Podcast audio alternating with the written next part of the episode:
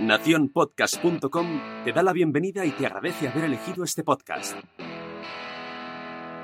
Hola, somos Laura Pastor y Estefanía García. Y te damos la bienvenida al Club de las Vaginas. Si quieres ser socia, atención a las reglas. La primera regla es ponerte cómoda. La segunda regla es disfrutar aprendiendo con cada podcast. Atención a la tercera regla. Si tienes alguna pregunta, haznosla llegar.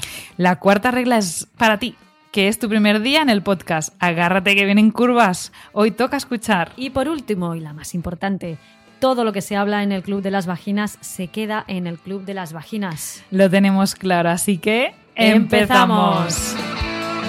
Hoy en el Club de las Vaginas hablamos del flujo vaginal y cómo diferenciarlo durante tu ciclo. El flujo vaginal es un término que abarca cualquier líquido que sale de la vagina fuera de la menstruación. Él está producido por las células del cuello uterino y cambia a lo largo del ciclo. Pasa de seco a húmedo, de elástico y hasta aspecto de clara de huevo. Te lo contamos todo en esta reunión.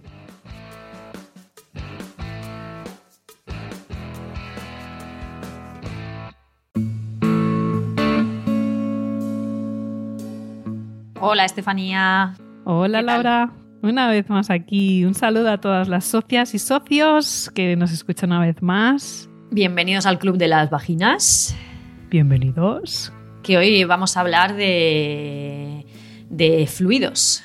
Fluidos, fluidos. Que nos gusta mucho hablar de fluidos, ¿eh? Si te fijas, tenemos muchas reuniones. Siempre acabamos hablando de humedades.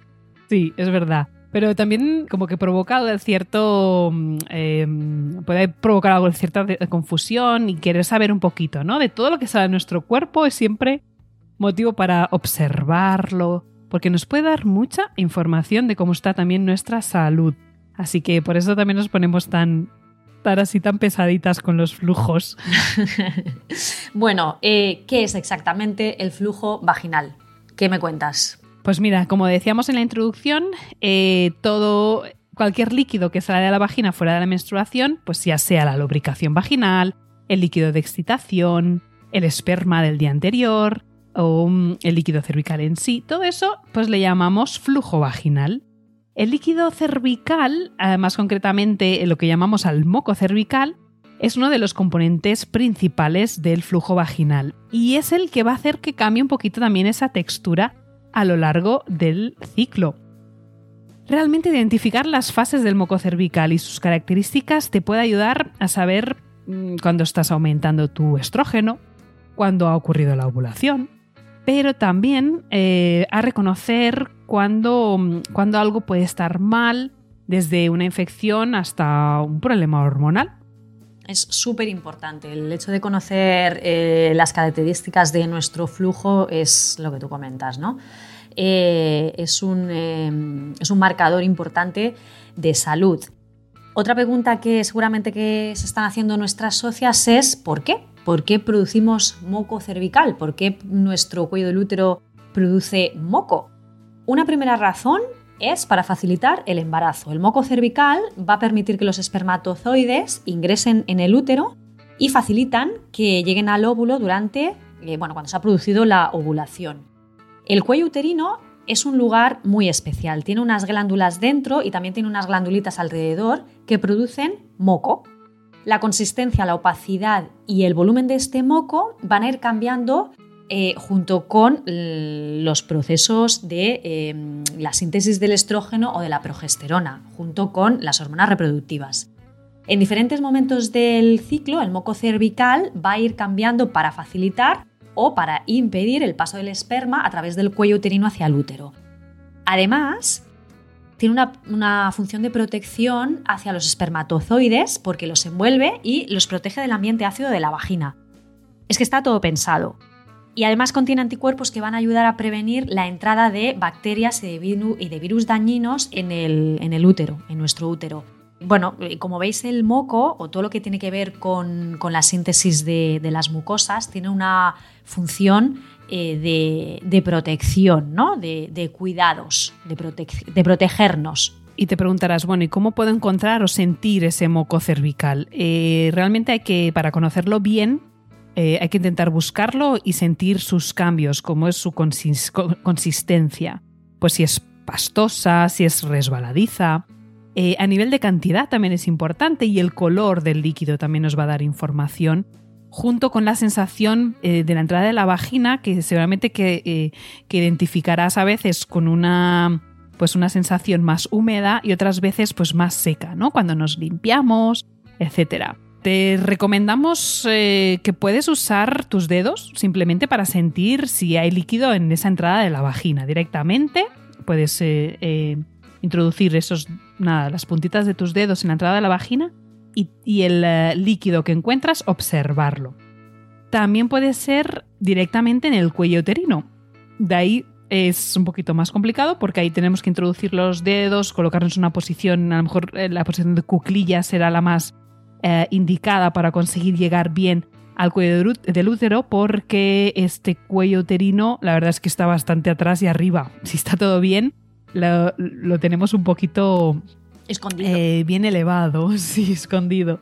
Así que, pero bueno, sí que es verdad que lo más fácil muchas veces es cuando vamos al baño a orinar o, bueno, cuando nos limpiamos con el papel, encontramos ese moco en el papel y ahí podemos observar pues eso, el color y la consistencia, ¿vale? Y ya que estás, pues intenta sentir también aspectos como el grosor, como la humedad, cómo se desliza y también la elasticidad del, moco. Una vez que lo tienes en el papel, inclusive lo puedes eh, colocar entre tus dedos y, ahí pues eso, experimentar, tocarlo, moverlo, no es más que un fluido cervical, como te decimos. Otra cosa importante, no te pongas a observar o investigar tu moco cervical después de tener relaciones sexuales y que haya habido una eyaculación dentro de la vagina. Hay que esperar unas 24 horas hasta que el esperma ya no se confunda con el moco. Incluso a veces hay que esperar eh, unas cuantas horas más, porque la verdad es que el esperma tiene una capacidad de vida dentro de la vagina bastante larga. Sobrevive unos, eh, unos 3, 4 o 5 días, incluso, incluso hasta 10 podemos encontrar, incluso hasta 10 días después, después de haber tenido ¿Qué me dices? una eyaculación. Sí, sí, sí. Sí, sí, sí. pero, no es lo más normal, ¿no? No es lo más normal, no es lo más normal. Aquí ahora se ha asustado mucha gente. Yo creo no es lo más normal, y esto lo sé porque, eh, bueno, tengo un conocido que es forense y, bueno, eh, ah, a veces han encontrado restos de semen después de eh, bueno, eh, pues agresiones sexuales que se han llevado a cabo hasta 10 días. Eh, Ay, qué curioso. Pero, bueno, sí, sí, que, tiene una supervivencia de, pues eso, unos 5 días. Entonces, bueno, también se dan cambios en el flujo vaginal. ¿no? La trayectoria del moco cervical está directamente ligada al ciclo menstrual y hay diferentes, diferentes momentos, diferentes fases. Si nos guiamos por el ciclo menstrual, como sabes, el comienzo de tu ciclo con la menstruación, ¿vale? Coincide con ese primer día de sangrado menstrual, es decir, es el primer día de tu regla, para decirlo de otra manera. Aquí los niveles de estrógeno y progesterona son bajos en general y mm, como los niveles de estrógeno determinan un poco la producción del moco cervical, pues ahí el cuello uterino no produce mucho moco en este momento todas formas, eh, no podrías notarlo tan bien en esta fase ya que estás pasando por la menstruación y esa mezcla de sangre y moco pues no nos da muy buenas referencias. Así que bueno, en esos días de sangrado eh, serían días en que observaríamos sí el tipo de sangrado que tenemos, que también podemos hablar otro día y lo tenemos ahí pendiente, que también nos da muchísima información. Pero a nivel de moco cervical o flujo vaginal en general, no, no nos vamos a detener mucho. Vamos a pasar mejor a la siguiente fase. Justo después de la menstruación eh, es el momento seco, es el momento donde hay una ausencia de flujo. En los días posteriores de la regla el estrógeno va a empezar a aumentar progresivamente. El estrógeno está producido por el, folículo que, por el folículo que crece en el ovario mientras se va preparando para liberar el óvulo durante la ovulación. Y la mayoría no notamos moco cervical durante los primeros dos días, hasta que la concentración del estrógeno es mayor. Entonces, eh, ahí hacia la ovulación ya sí que eh, se va a presentar ese eh, ese flujo, ese momento en el que el flujo va a ser más blanco, más cremoso y más pegajoso. De ahí la importancia de lo que comentaba Estefanía, la importancia de de verdad que, nos dé asco de, coger el flujo con la mano y de trastearlo, ¿no? Y de intentar eh, notar la consistencia. Fase 3. A medida que van aumentando esos niveles de estrógeno, el cuello del útero empieza a producir más, más moco. Al principio puede ser espeso o pegajoso y volverse más húmedo y más cremoso. Puede aparecer blanquecino y turbio o incluso amarillento, especialmente si lo observas en la braguita, una vez que se ha secado. Y en un ciclo menstrual de 28 días, puedes empezar a notar ese moco alrededor del noveno o del décimo día de ciclo.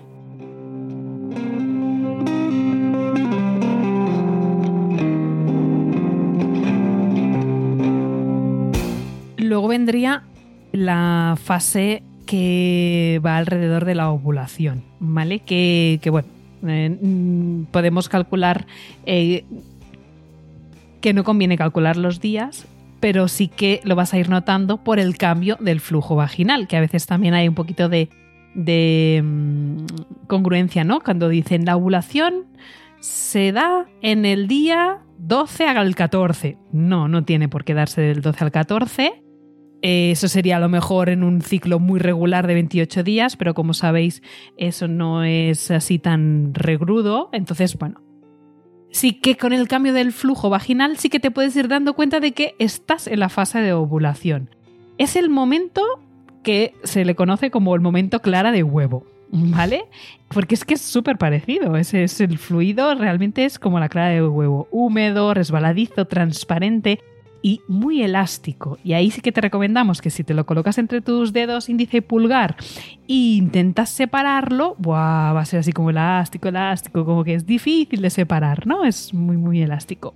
En definitiva, a medida que se acerca la ovulación, se produce mucho más moco cervical, por todo lo que decía Laura al principio, para esa, permitir y facilitar eh, esa fecundación. Es probable que sientas que tu vagina comienza a humedecerse mucho más, y que el líquido se vuelva pues, más resbaladizo y, porque también aumenta más la, concentración de agua. Esto se debe a que a medida que el estrógeno alcanza su punto máximo, que normalmente tarda entre uno o dos días antes de la ovulación, pues este moco cervical generalmente se asemeja a una clara de huevo cruda que puede estirarse, pues eso, unos centímetros entre pulgar y dedo índice, y que por otro lado la cantidad de flujo en este momento es diferente para cada persona. Pero bueno, que el, aspecto va a coincidir, ¿vale? Se calcula que este moco cervical está compuesto aproximadamente de 95% de agua, de ahí ese aspecto tan transparente y tan elástico. El 5% restante serán sólidos como electrolitos, compuestos orgánicos y proteínas solubles. Según Google, las personas tienden a llamar. Doctor Google, sí. Las personas tienden a llamar a este tipo de moco cervical la secreción de la ovulación. ¿Y por qué? Porque es una de, una de las señales, eh, una de las señales que, mm, que, nos va a decir que estamos en una eh, fase muy fértil como curiosidad, eh, muchas de vosotras ya sabéis, hay un, el método del moco cervical que nos predice el momento de la ovulación este método también se llama método Billings, pero hay que tener en cuenta que este método solamente se guía por el moco cervical y hay que saber que solo la presencia de este líquido cervical fértil no sirve para confirmar la ovulación de forma segura. Las pruebas de ovulación, consistencia del cuello de uterino y el monitoreo de la temperatura basal del cuerpo junto al aspecto también, claro que sí, del flujo, sería lo más adecuado y confiable para confirmar la ovulación. Y esto creo que os lo contamos también en, la reunión de fertilidad que hablamos sobre esto ello. Es, estos, todos estos... Em, eh, esto que has comentado tú, ¿no? Tener en cuenta cuello del útero, eh, flujo y temperatura es el método sintotérmico. Solamente con el método nos quedaríamos un poquito cortas para saber si estamos ovulando o no, porque el flujo puede cambiar eh, a, medida que va cambiando la síntesis hormonal. Entonces, bueno, igual acertamos o no, hay que tener en cuenta otras cosillas. Y luego ya nos pasamos a la fase lútea, que es el momento flujo pegajoso seco. Tan pronto como termina la ovulación, se corta el grifo. no, el flujo vaginal cambia, cambia nuevamente. No se corta el grifo, pero el flujo vaginal sí que es verdad que cambia. Incluso antes de notar cualquier cambio visual, el moco cervical se vuelve más fibroso y más difícil eh, para que pase el esperma, se le pone más difícil. El mismo día o dos después de la ovulación, más o menos lo que marca el comienzo de esa fase lútea, la cantidad de moco va a disminuir muy rápidamente. La progesterona, que es la hormona dominante, o debería ser idealmente la hormona dominante en esta fase, la verdad es que en los tiempos que corren vamos un poco cortas de progesterona, eh, pero si todo va bien, la progesterona va a actuar a, inhibir la secreción de moco de las células epiteliales eh, del cuello del útero, del cervix. Y la mucosa, la, mucosidad puede volverse pegajosa nuevamente o simplemente como más seca o directamente desaparecer. Y esto es lo que nos lleva de vuelta otra vez a la menstruación y el ciclo comienza de nuevo. Laura, y aprovechando que has comentado esto de la progesterona, y que, pues eso, que tú eres experta en estos temas y para eso te, tenemos que aprovecharnos.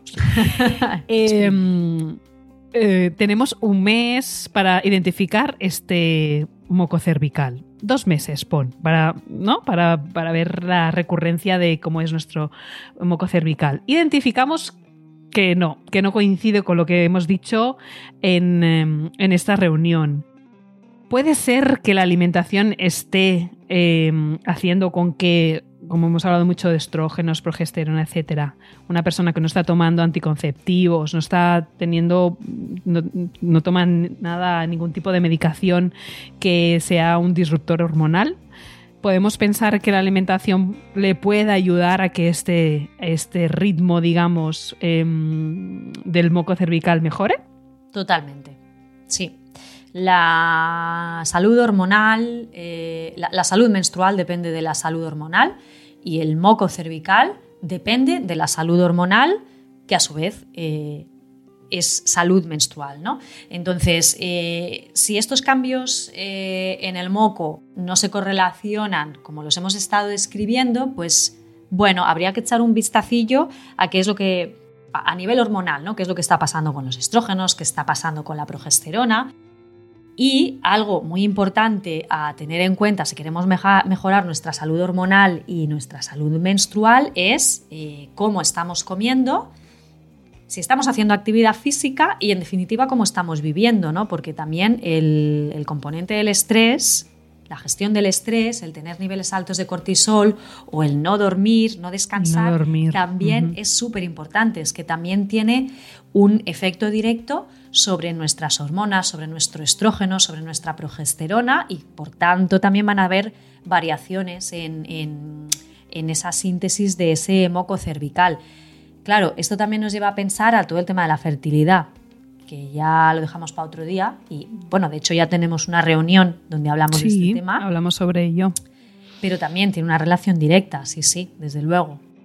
Sí, no solo la fertilidad, también me viene a la cabeza que estamos hablando del sistema endocrino, el sistema hormonal, no, en este caso eh, de hormonas sexuales, no solo afecta a nivel reproductivo, sino que afecta también a, pues, a nuestro estado anímico, a otras patologías pues, a nivel de la mama, que hay muchos receptores de estrógenos, etcétera, que a ver, que puede ser un primer paso, ¿no? Observar, cómo puedo observarme y cómo puedo detectar algún, algo que no esté bien con cosas tan simples como nuestro moco cervical. Y luego la menstruación, que es verdad que es otro tema que en cuatro o cinco días que en media dura la menstruación podemos sacar un montón de conclusiones. Un montón de información, sí. Es verdad. información. ese, lo tenemos que hablar en una reunión, que lo tenemos ahí pendiente. Sí, pendiente. sí, y, mm, pero bueno, este caso del moco cervical, mirar cuánta información podemos tener y que es verdad que todas estas características que hemos hablado en cada fase se repiten, es así, es, eh, algo que todas las mujeres que tenemos flujo vaginal, eh, principalmente estamos hablando de mujeres en edad fértil, les va a aparecer estos cambios. Entonces, bueno, vamos a tenerlo en cuenta y observaros. Si tenéis dudas, nos consultáis, como siempre. Y bueno, y hasta aquí la reunión de hoy, que, es, que ha sido corta pero muy interesante. Muy interesante, ¿no? Yo creo que al final el saber observar, pues eso, datos como el flujo, eh, saber leer nuestros ciclos menstruales, eh, saber leer nuestro, nuestras emociones o nuestros, eh, el orden ¿no? de nuestro sueño vigilia. bueno, es que tenemos un montón de datos a lo largo del día y a lo largo de las semanas que nos están dando un mogollón de información de nuestra salud y que, que, están ahí, los datos están ahí, ¿no? Eh, las letras están ahí, solamente lo que nos falta es saber juntarlas y aprender a leerlas. Y mm, yo creo que esta reunión pues, le va a ayudar a muchísimas socias ¿no? a saber un poquito más sobre, sobre su salud, sobre su vagina y sobre sus hormonas. Pues sí. Pues hasta aquí una nueva reunión del Club de las Vaginas. Si nos quieres volver a escuchar, pues ya sabes, en cualquier plataforma de podcast, estamos en todas. El Club de las Vaginas está por todas partes. Spotify, iBox, iTunes, eh, Spreaker porfa, eh, danos cinco estrellitas porque así nos ayudas a llegar a muchísimas más personas, porque es la intención que tenemos, que esta información se difunda y que todo el mundo, que todo el mundo pueda aprender sobre salud eh, ginecológica, pélvica y sexual. Nos puedes seguir también a través de redes sociales, Instagram, Twitter, eh, Facebook y también a través de nuestros blogs, nuestras páginas eh, web profesionales. A mí, Laura Pastor, me encuentras en enformapordentro.com y a Estefanía, Estefanía García, la encontráis en fisiodona.com, fisiodona con PH Y. Yo creo que no me dejo nada, ¿verdad? No, te ha dicho. Te ha dicho. Nos encontráis. Pues Seguro nos encontráis. Nos vemos, eh, nos oímos, nos vemos. Tú y yo nos vemos. Con las demás nos, oímos. En la próxima reunión. Pues sí. Un saludo a todos y hasta la próxima. Besitos. Besitos.